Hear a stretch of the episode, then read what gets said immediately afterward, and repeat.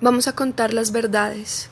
Hablemos de las violaciones en el seno del matrimonio, de los malos tratos, de las mentiras, de la monogamia solo para nosotras y de la gran estafa del amor romántico.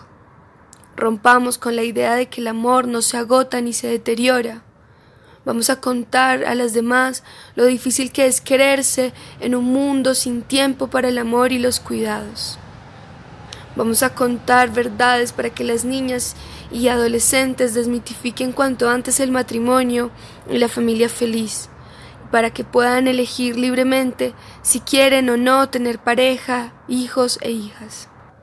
Activar la imaginación y nuestro poder creativo para ponernos a soñar, libres de la autocensura, de los miedos, de las inseguridades y los complejos.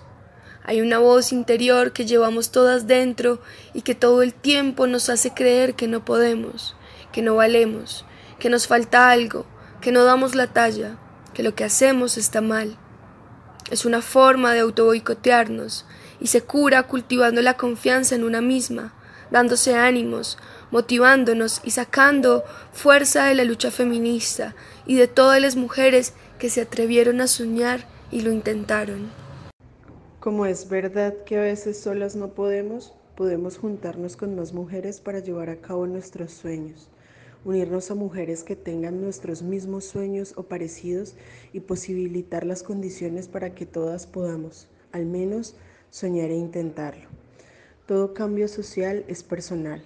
Nos toca trabajar también lo personal y pararnos a pensar y analizar qué es lo que necesitamos para sentirnos bien para estar a gusto, para ser felices. Algunas mujeres descubren que quieren una vida más aventurera, otras que necesitan una vida más tranquila.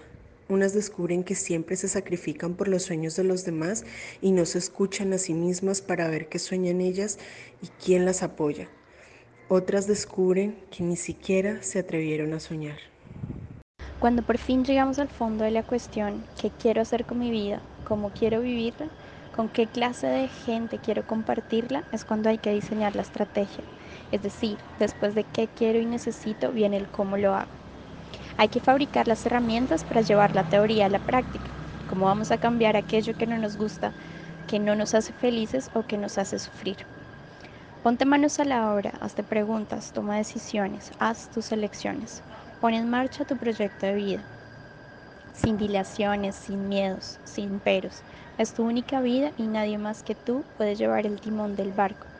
Tú diriges la película, tú la vives, tú decides cómo quieres vivirla y cuál es el final feliz.